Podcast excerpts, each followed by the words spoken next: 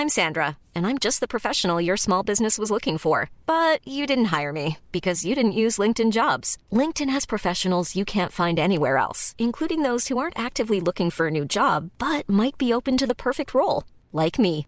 In a given month, over 70% of LinkedIn users don't visit other leading job sites. So if you're not looking on LinkedIn, you'll miss out on great candidates like Sandra. Start hiring professionals like a professional. Post your free job on linkedin.com/people today.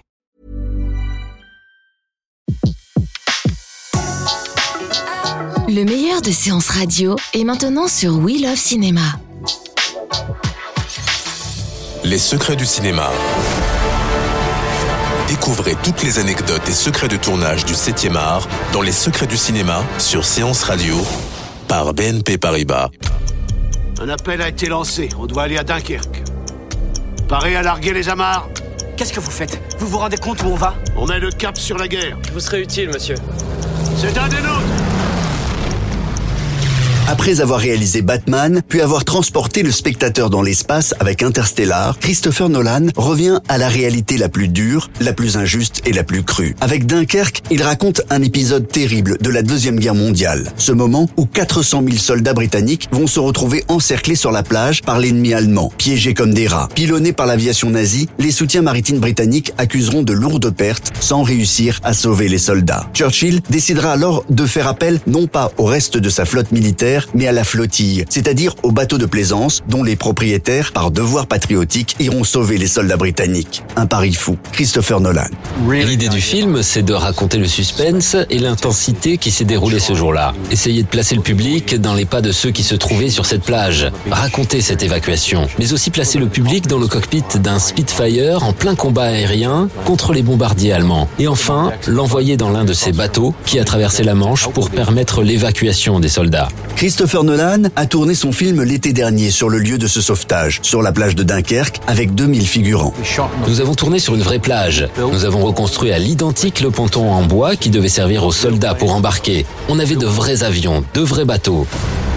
Toujours par souci de réalisme, Christopher Nolan a fait appel à de très jeunes acteurs pour coller à la réalité de ceux qui servaient le drapeau britannique. Ils avaient à peine 18 ou 19 ans et ces recrues terrorisés étaient loin d'être des professionnels du combat. Pour de jeunes acteurs qui n'ont pas une grande expérience, ça a été d'une grande utilité de les placer un peu dans les conditions des jeunes soldats de l'époque. Les obliger à réagir aux éléments, sentir du vrai sable sous leurs bottes, porter leurs gros équipements sur la plage, la fatigue, le bruit, faire en sorte qu'ils sentent l'épuisement de ces soldats et d'une certaine manière qu'ils comprennent leur peur et leur nervosité.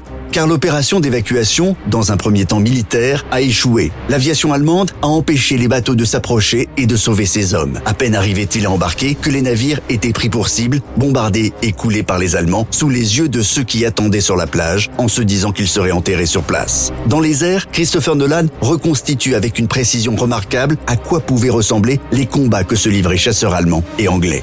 Mon père, qui est mort il y a quelques années, s'intéressait de manière presque obsédée à l'aviation. C'est peut-être à cause de ça. Pendant la période de pré-production du film, j'ai eu la chance d'embarquer à bord d'un Spitfire. Mon directeur de la photo et mon chef décorateur ont également eu ce privilège. Ensuite, nous avons pu ensemble réfléchir à la meilleure manière de recréer ce que c'est d'être là-haut, dans un Spitfire, et les sensations d'un combat aérien contre un avion allemand.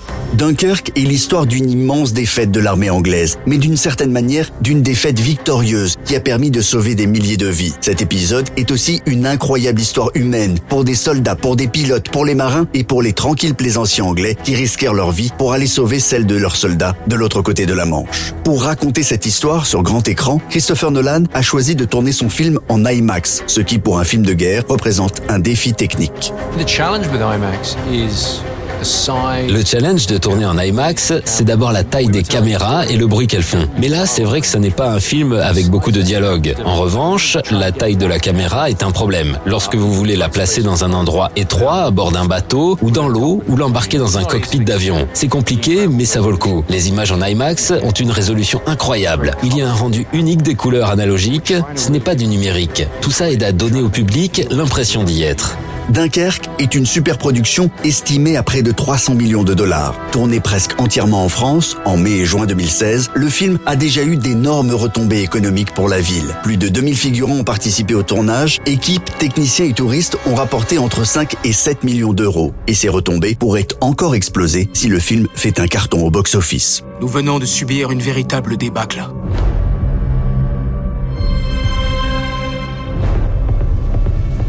Nous irons jusqu'au bout. Jamais nous ne nous rendrons.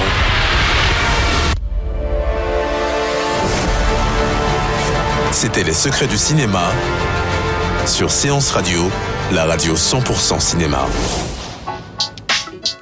Retrouvez l'ensemble des contenus séances radio proposés par We Love Cinéma sur tous vos agrégateurs de podcasts.